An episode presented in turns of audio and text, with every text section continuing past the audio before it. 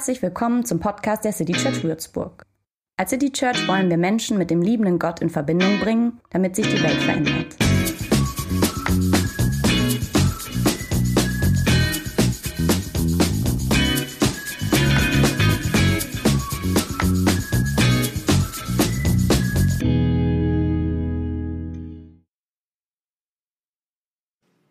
wenn es bei uns zu Hause klingelt und ähm, es steht jemand vor der Tür, der zum ersten Mal bei uns ist,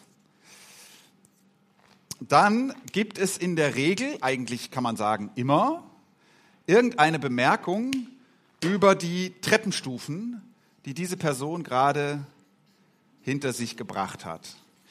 Und die wird in der Regel irgendwie erschöpft und ein bisschen außer Atem so vorgetragen. Ähm, unser Haus liegt verglichen mit dem Niveau der Straße 70 Treppenstufen hoch. Ähm, und die Leidtragenden dieser Geografie sind Postboten, Schwiegermütter, solche Leute. Manchmal auch man selbst.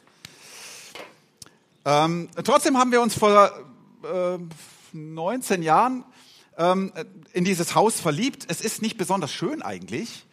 Auch der Ort Oberdürbach. Verliebt, weil es so weit oben ist. Also ähm, vom Balkon aus siehst du über die Dächer dieses Ortes. Und das gibt dir ein völlig anderes Lebensgefühl als der Nachbar, der nur drei Häuser weiter, aber ganz da unten im Loch wohnt. Ähm, in gewisser Weise schwebt das Haus prominent, prominent über dem Ort. Das tun übrigens in Oberdörbach relativ viele Häuser über dem Ort schweben. Da sind wir nicht das Einzige. So, ähm, kennt ihr euch mit, Begriff, mit diesen Begriffen Prominenz und Dominanz aus, wenn es um Berge geht? Wahrscheinlich nicht. Deswegen machen wir jetzt ein bisschen Erwachsenenbildung. Die Prominenz eines Berges ähm, beschreibt man so. Wenn man mal diesen Gipfel hier nimmt, dann beschreibt die Prominenz dieses Gipfels die Höhe, den Höhenunterschied, den man mindestens runter muss, um auf einen höheren zu kommen. Also dieser hier ist knapp höher und das hier ist die Prominenz. P. Also das bedeutet, ähm, oder vielleicht noch zwei, zwei äh, Nerdwissen dazu, wenn das hier weniger als 30 Meter ist, dann redet man gar nicht mehr von einem eigenen Gipfel. Dann sagt man, das ist irgendwie so ein Vorgipfel oder irgend sowas. Kriegt keinen eigenen Gipfel. Und wenn das hier weniger als 100 Meter ist, oder es muss mindestens 100 Meter sein in den Alpen, dass man das hier einen eigenen Berg nennt. Denn ein Berg kann mehrere Gipfel haben. Über diese 100 Meter streitet man sich, glaube ich, dass, wer will das auch festlegen, ja, aber irgendwie so diese 100 ist so eine Zahl, die da oft genannt wird.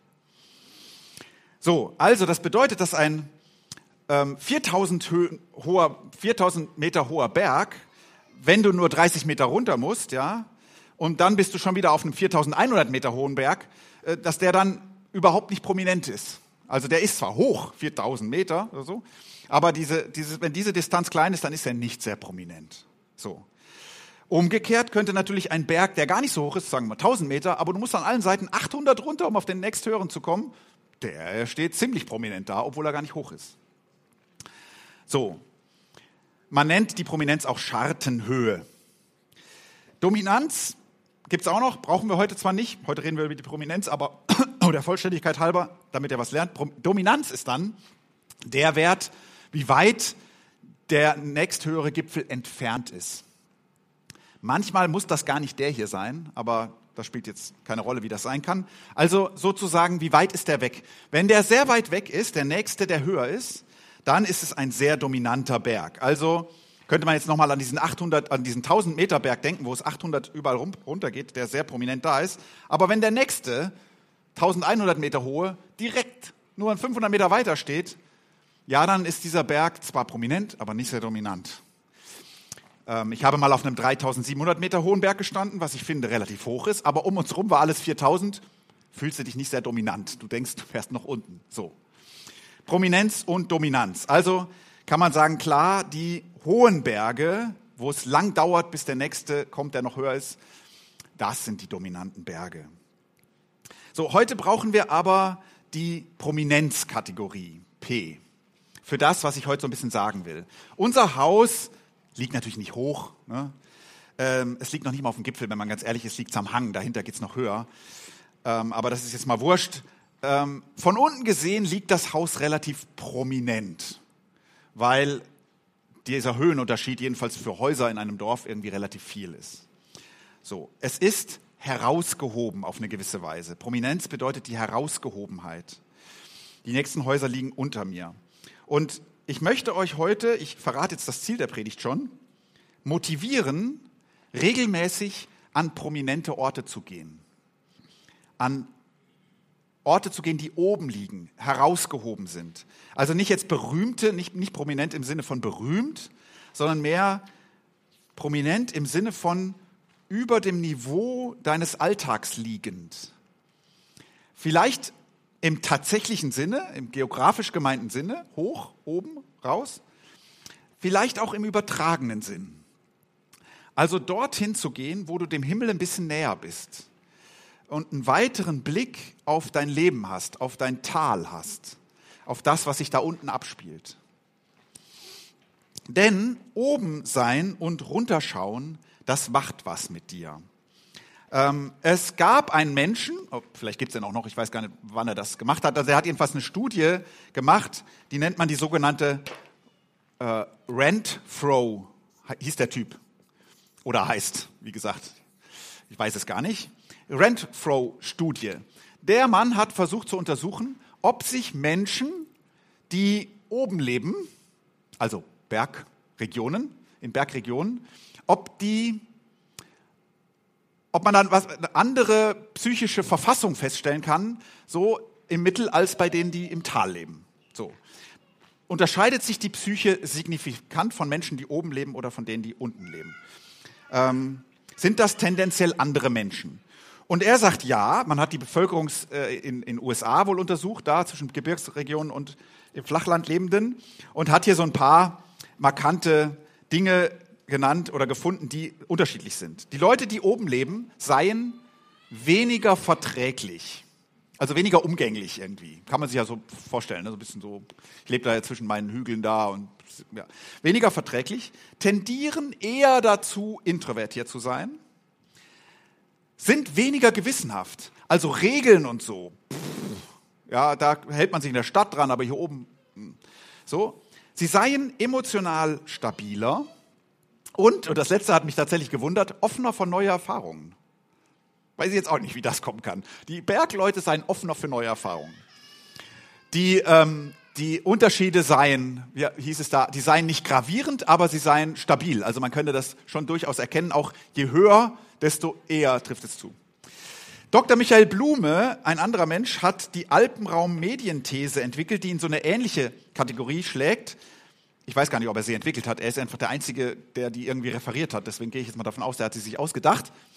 Ähm, und der zeigt in dieser These, oder er postuliert in dieser These, dass das Leben in den Bergen, oder man musste eigentlich eher genauer sagen, in den Tälern zwischen den Bergen, die wohnen ja nicht auf dem Gipfel, ne? die wohnen ja da in diesen Tälern, dass das Auswirkungen hat darauf, wie Menschen denken, im Vergleich zu denen, die im Flachland oder in der Stadt leben. Er sagt, negative, eine negative Auswirkung ist, die Menschen haben eine größere Offenheit für Verschwörungsmythen. Also man, man hat eher dieses Denken, was, die, was alle anderen denken, das muss noch lange deswegen nicht richtig sein. Also wir haben hier so unsere eigene Meinung. Eine Offenheit für Verschwörungsmythen. Positiv, sagt er, kann man aber wohl auch die Entstehung des Föderalismus und des Liberalismus in den Alpenländern verorten. Das habe ich jetzt nicht nachgeprüft, ob das wahr ist. Aber er sagt, der Freiheitsgedanke ist auch ein typischer Gedanke für Menschen, die in den Tälern zwischen den Bergen leben. So, lange Rede, kurzer Sinn. Ich wollte nur sagen, oben leben macht was mit uns.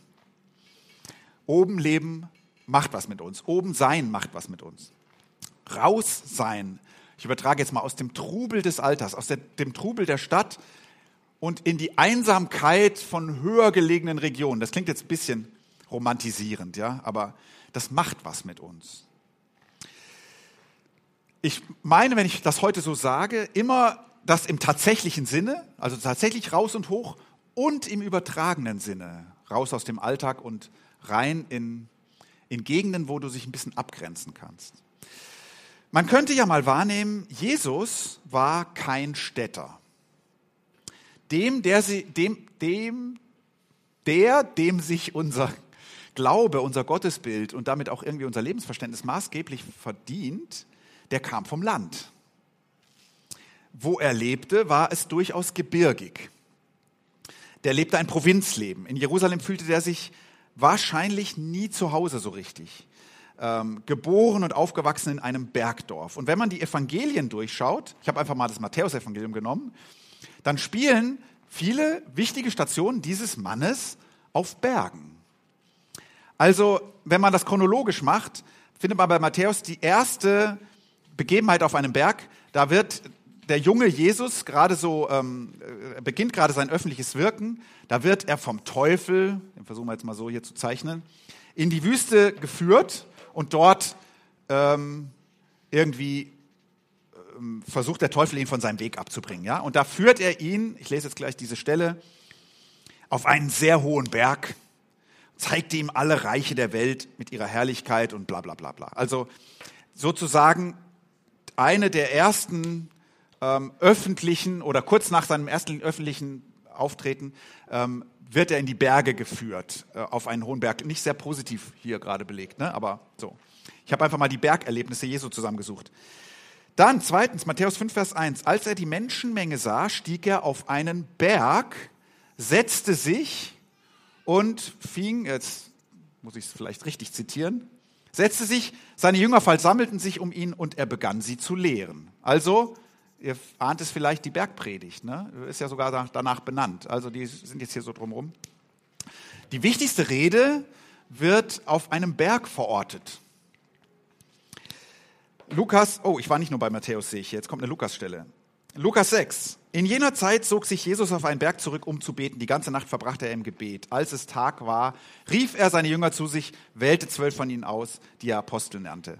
Also Jesus auf einem Berg irgendwie betet und es ist Nacht und danach trifft er eine wichtige Entscheidung. So. Ähm, nämlich die Berufung seiner Leute da. Noch drei. Sechs Tage später nahm, er, nahm Jesus Petrus, Jakobus und seinen Bruder Johannes mit sich und sie stiegen auf einen hohen Berg, wo sie allein waren. Vielleicht kennt ihr diese Geschichte. Ähm, so steil war der garantiert nicht, aber wir machen jetzt mal so. Hier mit Heiligenschein und diese drei, die sehen irgendwie Jesus so auf dem Berg der Verklärung. Also er, er wie soll man das sagen? Er vergöttlicht erscheinungsmäßig plötzlich vor ihnen leuchtet. Und die haben da so, die haben da so ein totales Gipfelerlebnis mit ihm, ja. So, aber es ist eine wichtige Station, so in den Evangelien. Wenn du so willst, ist dann Golgatha auch ein Berg, wenn auch kein hoher. Und zum Schluss ähm, Himmelfahrt. Also da ähm, nimmt er sie wieder mit auf einen Berg in Galiläa. Und da steht, die elf Jünger gingen nach Galiläa auf den Berg, den Jesus für die Begegnung mit ihnen bestimmt hatte. Dann kommt dieser Auftrag, hey, mach die ganze Welt zu meinen Jüngern, trag das Evangelium da nach draußen und, und dann Himmelfahrt. So, also wichtige Stationen bestimmt, äh, finden statt auf Bergen. Ist mir früher noch nie so aufgefallen. Jetzt muss man, um nicht zu übertreiben, schon auch sagen, es gibt auch wichtige Sachen, die nicht auf Bergen sind. Ne? Taufe ist ein Fluss, geboren in einem Dorf. Ähm, so, es, es passieren Dinge in der Wüste, es passieren Dinge in der Stadt, an einem See, nie am Meer. Also die unter euch, die finden, Meer ist geiler als Berge. Jesus ist da nicht, ist kein Kronzeuge für diese Meinung. So, ich will heute vor allem mich auf eine Beobachtung so ein bisschen stürzen ähm, und sie eine Beobachtung im Leben von Jesus und sie ein bisschen nutzen als Muster für euch, für mich, für uns, und den Vorschlag machen, das könnten wir ihm nachmachen.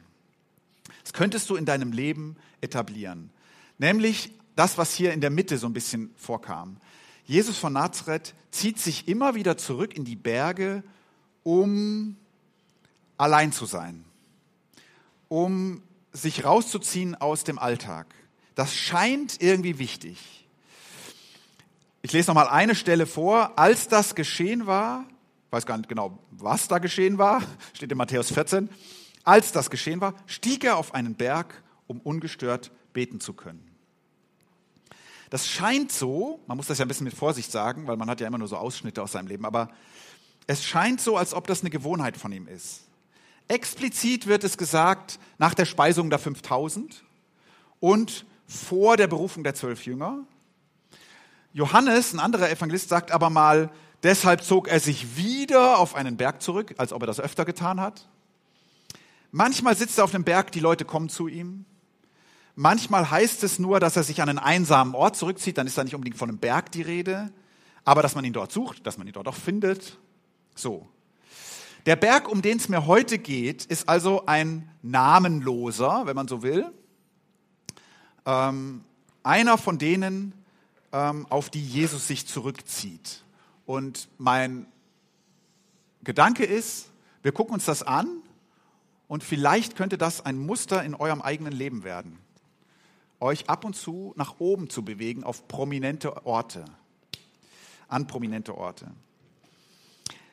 Ähm, ich will euch jetzt ähm, nochmal, ne, es gibt hier in Würzburg Berge, auf die man sich zurückziehen kann, also sowas ähnliches jedenfalls, also ähm, die Festung da oben, das ist ein wunderbarer Ort, um oben zu sein. Oder ähm, die Steinburg oder diese Mauer, die daneben sich über den Wein am Stein zieht. Und es gibt wahrscheinlich auch noch andere. Aber ihr könnt, wenn ich Berge sage, in eurem Kopf auch an Wälder denken, wenn, wenn ihr sagt, ach, in den Wald gehen, da bin ich immer raus, das, das hilft mir irgendwie. Oder an Kirchen, in die ihr manchmal geht.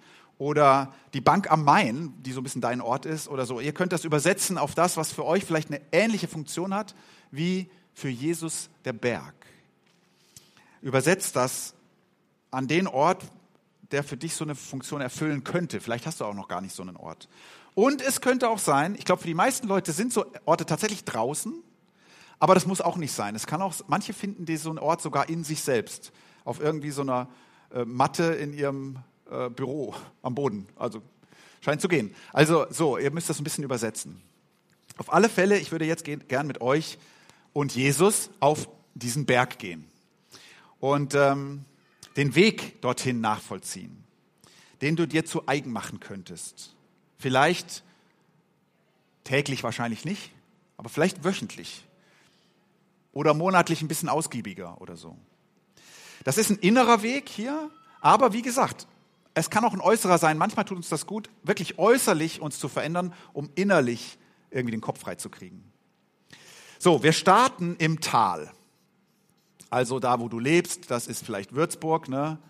Ähm, oder so, das sind die Häuser hier. Da gibt es den Dom und diese drei Schlote da. Und vielleicht ist es auch ein Dorf, ähm, so wie bei uns, äh, nicht so weit von Würzburg. Wie auch immer. Das ist das Tal, in dem du wohnst. In diesem Tal hier, da ist, steht dein Computer, da äh, ist die Autowerk, der Autowerkstatttermin, den du demnächst fest, äh, festlegen musst. Oder ähm, da ist die pff, noch nicht fertig renovierte Wohnung, die vor dir liegt, der Vereinsvorsitz. Ähm, da sind die Kinder, deine Kinder oder deine Eltern oder deine Freunde oder diese wunderbaren nervtotenden Leute, die sind alle, die wohnen, das ist hier Tal, das ist unten so. Im Tal ist dein normales Leben. Und im Tal funktionierst du. In der Regel, die meiste Zeit. Du triffst im Tal hunderte Entscheidungen am Tag. Ähm, kleinere, manchmal auch große. Ähm, Im Tal ist der Ort, wo du dich deinem Leben gewachsen fühlst oder herausgefordert. Ähm, Im Tal fühlst du dich betroffen von dem, was passiert ist oder ähm, ähm, glücklich durch das, was passiert ist. Ähm, manchmal im Tal, da wird dir das auch alles zu viel und dann kommst du ins Schleudern. So. Im Tal jedenfalls hat jeder von uns und jede von uns so den eigenen, ich sage das mal ein bisschen pathetisch, Kampf zu kämpfen. Manchmal ist der leicht so, manchmal ist der schwer. Aber jeder und jeder von uns trägt irgendwie was in diesem Tal so an, an Sorgen, ähm, manchmal sogar Angst. Manchmal liegen wir nachts wach so. Es mag Zeiten im Leben geben, da äh, ist es einfach hier unten, da, da ist Flow, da läuft es irgendwie so, läuft bei dir, dass, ja, ich würde mal sagen, eher selten der Fall, oder? Also meistens gibt es doch irgendwas. Ein, zwei, drei Dinge, die wir so tragen, wo nicht Flow ist. So. Ja. Du kannst mal kurz innehalten und überlegen, was ist es im Moment für dich gerade, wo du sagst, das, also das, damit kämpfe ich gerade so ein bisschen.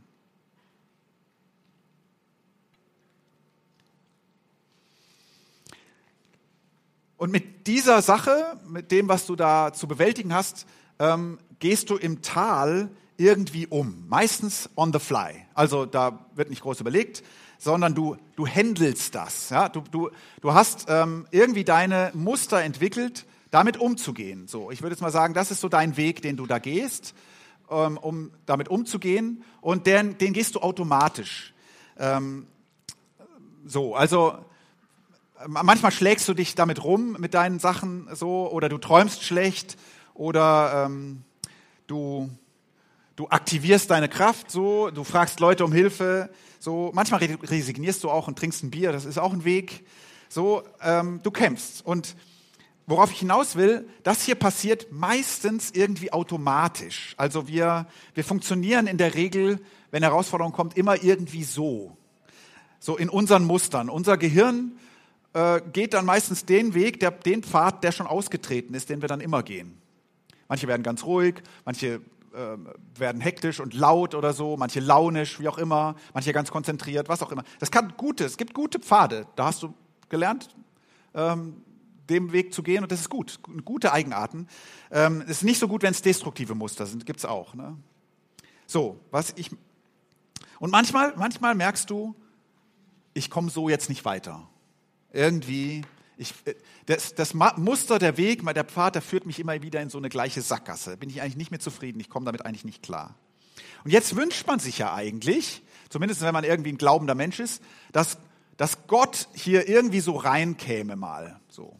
Also hinten geht's, geht unser Leben noch weiter, ja. Und ähm, ich sage jetzt mal, da käme irgendwie Himmelreich ähm, so von oben runter rein und würde uns mal irgendwie helfen bei dem, was wir hier so zu bewältigen hätte. Das müssten wir nicht alles alleine machen, sondern da zischt hier von oben so ein bisschen was runter. So.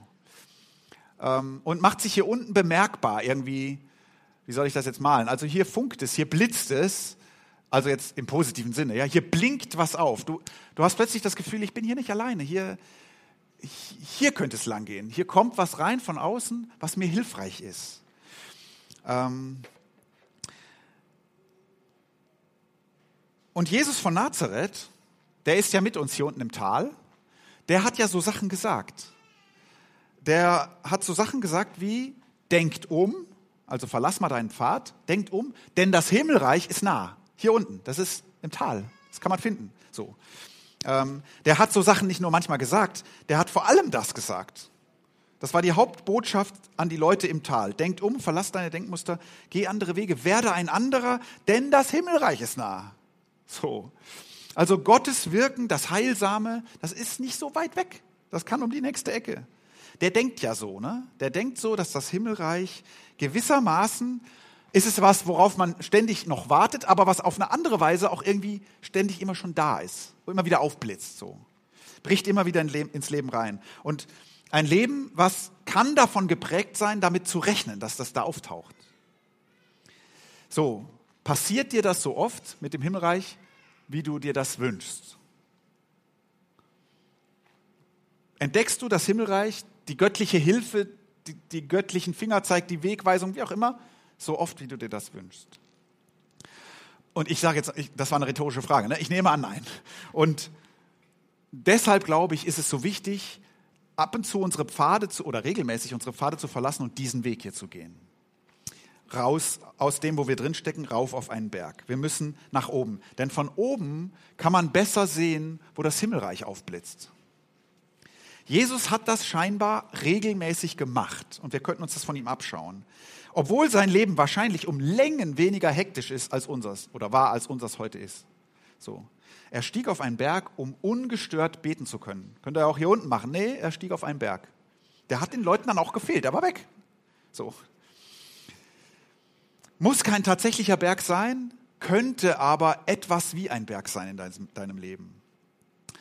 Ähm, an einer Stelle sagt er mal etwas, was so ein Berg auch sein kann. Da sagt er, da bringt er den Leuten ein Gebet bei und vorher sagt er, wenn ihr betet, also wenn ihr Kontakt zum Himmelreich sucht, dann geh in dein Zimmer und schließ die Tür hinter dir ab.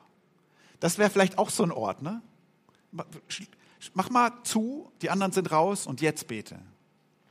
Könnte ein innerer Berg sein.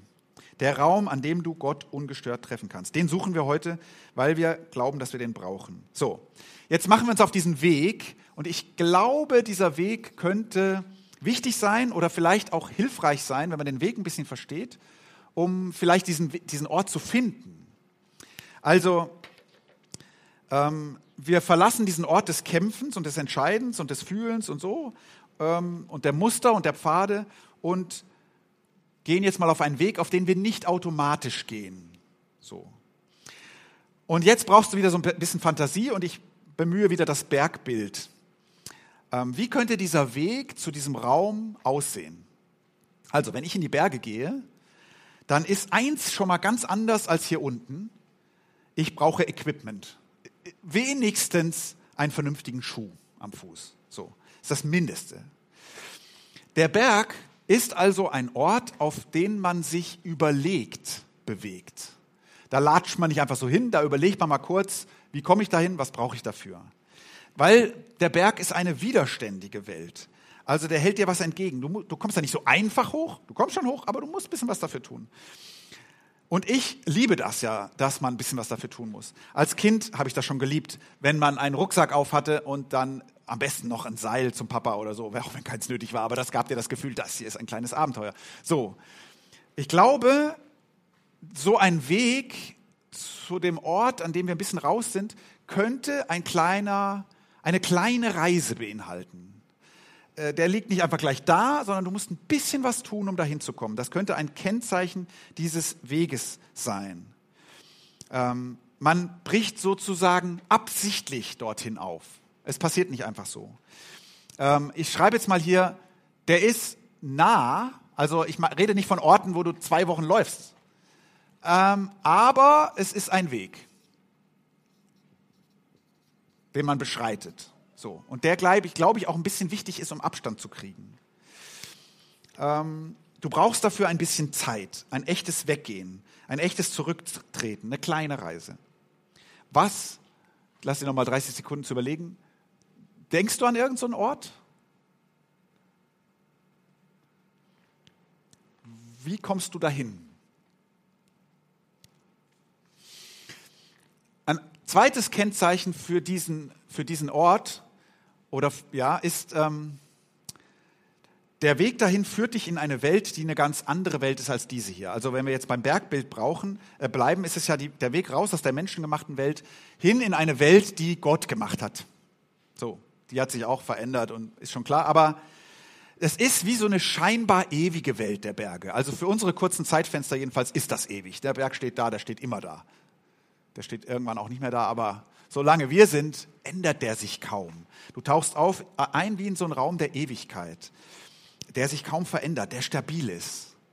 Eine Atmosphäre der Berge ist irgendwie so eine Atmosphäre von den dem, dem wirklich Realen. Also was gibt es Wirklicheres als einen uralten Baum oder Stein oder Felsgipfel irgendwie?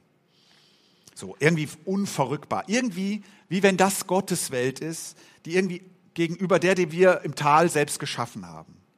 So, und die Geräusche der Stadt, die hörst du noch, aber die, die verschwinden da oben so langsam, je mehr du da hingehst. Ich würde mal so sagen, du betrittst in gewisser Weise einen sakralen Raum ähm, wo dir das Göttliche, das Ewige näher zu sein scheint. Wo das Leben nicht so schnell vorbeirauscht wie hier, sondern die Dinge bleiben. In gewisser Weise ein sakraler Raum. Es ist der ursprüngliche Raum. Bei den Bergen könnte man sagen, es ist auch der Raum, da werden die Wolken aufgehalten, da regnen die ab. Also da entstehen die Quellen und die Flüsse. Da entsteht das, was dann unten im Tal irgendwie für Leben sorgt und so. Also irgendwie der, der Ort des Ursprungs.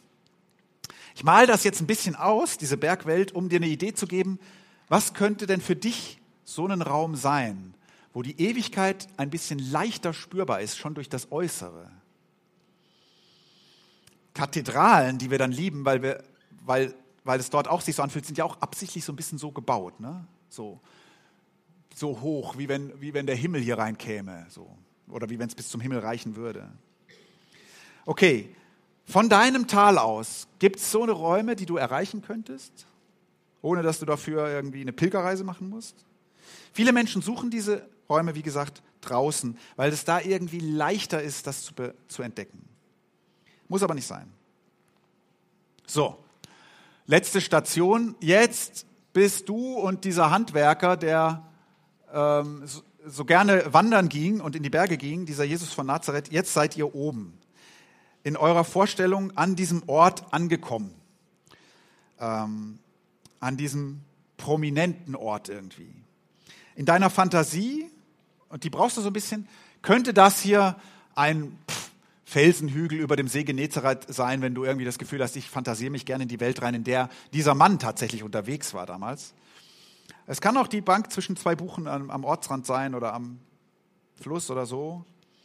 In meiner Fantasie, wenn ich diesen Ort aufsuche, dann ist das ein kleiner Nebengipfel ähm, abseits des Weges. In meiner Fantasie äh, habe ich den mal zufällig entdeckt. Ja, also der ist ganz nah am Weg, aber wenn man da geht man zwei Schrittchen und plötzlich ist man an einem hübschen Ort, den keiner sonst kennt. so und da ist es irgendwie, da wächst Gras, so dass man sich äh, da hinsetzen kann. Mm, aber da ist es auch felsig genug, dass das Gras nicht nass ist.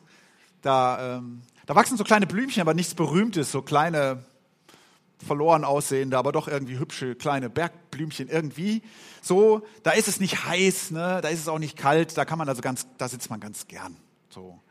Und äh, das Wichtigste an diesem Ort ist aber, dass man irgendwie einen Blick hat, wie male ich das denn jetzt, der weit geht. Also so ein Umkreis. Also du hast hier so einen, Thema heißt ja heute weitersehen, ne? du hast hier so einen Blick ins Tal ähm, ein Weitblick. Und in meiner Fantasie, wenn ich da oben sitze, dann kann, ich, dann kann ich mein Tal sehen. Ich kann auch sehen, wo ich wohne. Aber ich bin weit genug weg, dass mich das jetzt nicht so wahnsinnig äh, stresst mehr, was mich heute Morgen noch gestresst hat, als ich da unten war. Ähm, ich sehe meinen Alltag, aber ich bin weit genug weg, um damit, mich, damit nicht so gefangen zu sein. Mein aktuelles Problem habe ich dabei, aber von oben sieht es ein bisschen anders aus. So, und ähm, ich habe ja gesagt, wir wollen euch motivieren, tatsächlich solche Orte mal aufzusuchen. Dafür geben wir euch eine kleine Hilfe mit. Nadine wird jetzt so Karten rumgeben, die hat die, jetzt muss ich gerade mal überlegen, wer sie gestaltet hat. Cory hat die gestaltet, die, die letztes Mal auch das Berg-Meditationsvideo ähm, gemacht hat. Und damit müsst ihr jetzt gar nichts machen, die könnt ihr einfach ähm, behalten und falls ihr das wirklich mal tun solltet nächste Woche, so einen Berg aufsuchen, dann nehmt diese Karte mit und nehmt einen Stift mit.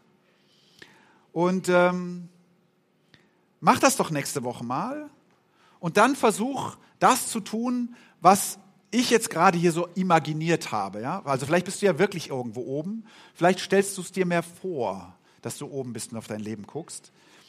Ähm, schalte dann mal deine Fantasie an, so wie du es jetzt gerade tust. Du kommst da oben an, irgendwie bist diesen Weg gegangen und Jesus von Nazareth auch. Und du kannst mal in deiner Fantasie überlegen, wer ist eigentlich erster von euch da? Also sitzt du da an diesem Ort oben und irgendwann gesellt sich Gott zu dir? Oder ist das mehr ein Ort, wo der schon da ist? Der war schneller und jetzt kommst du dazu. Kannst du dir so überlegen und zusammen fantasieren, wie deins ist? Du kommst da oben an und dein Puls ist noch hoch. Ne? Und ähm, du atmest vom Aufstieg. Deswegen setzt du dich einfach neben ihn oder er setzt sich neben dich, aber ihr redet erstmal nicht. Jetzt gucken wir erstmal runter. Körper kommt langsam zur Ruhe, ihr schaut ins Tal. Du schaust auf deine Welt und Jesus Christus schaut auf seine Welt, die er gemacht hat. So. Oder die sein Vater einst ins Leben rief, wie du das sagen möchtest. Ihr schaut da runter. Und jetzt entsteht ein Gespräch. In deinem Kopf natürlich nur, ne? aber äh, ähm, das kann genauso hilfreich sein wie ein tatsächliches Gespräch mit jemandem, der neben einem sitzt. Und das ist ein Gespräch zwischen dir und Jesus Christus, also man könnte sagen ein Gebet. Und lass doch mal, wenn du das nächste Woche tust, diesem imaginären Mitwanderer leg dem einfach mal Worte in den Mund, in deinem Kopf. Ja? Natürlich sind das deine Gedanken. Ähm, aber deine Gedanken sind sozusagen eine wichtige Kon Kontaktfläche zu Gottes Gedanken, wenn Gott in uns lebt. Also deswegen ist es erlaubt, die eigenen Gedanken mit Vorsicht auch mal für Gottes Gedanken zu halten oder sie darin zu vermuten.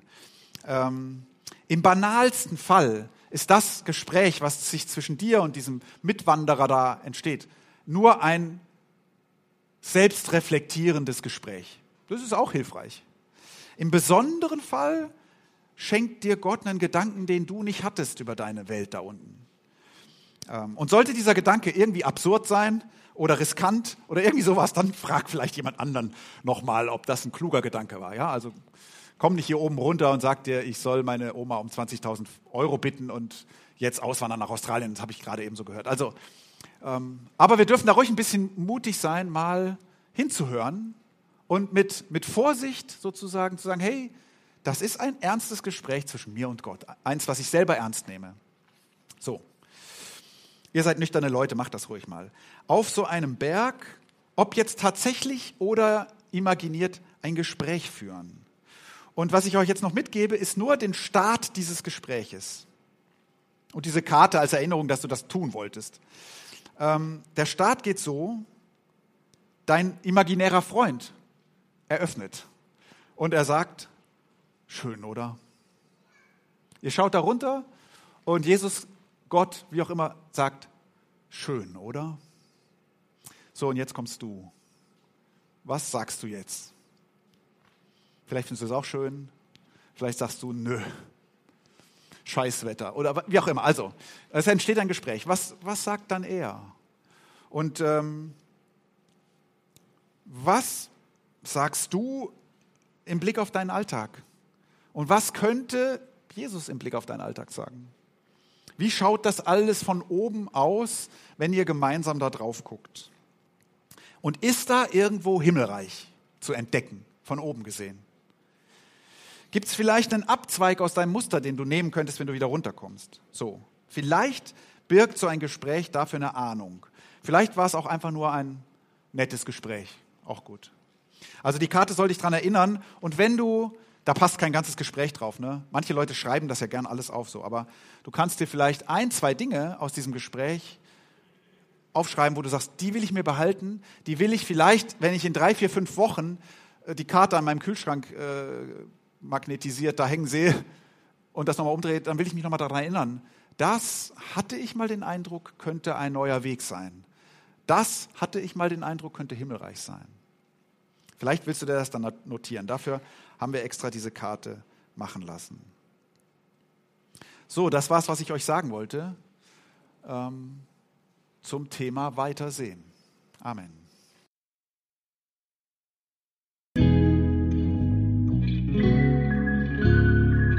Mehr Infos zu dem, wer wir sind und was wir machen, kannst du unter citychurch.de nachlesen. Wenn du uns unterstützen willst, und wir brauchen Unterstützung, findest du Informationen dazu in den Show Notes oder unter citychurch.de-spenden. Vielen Dank und bis zum nächsten Mal.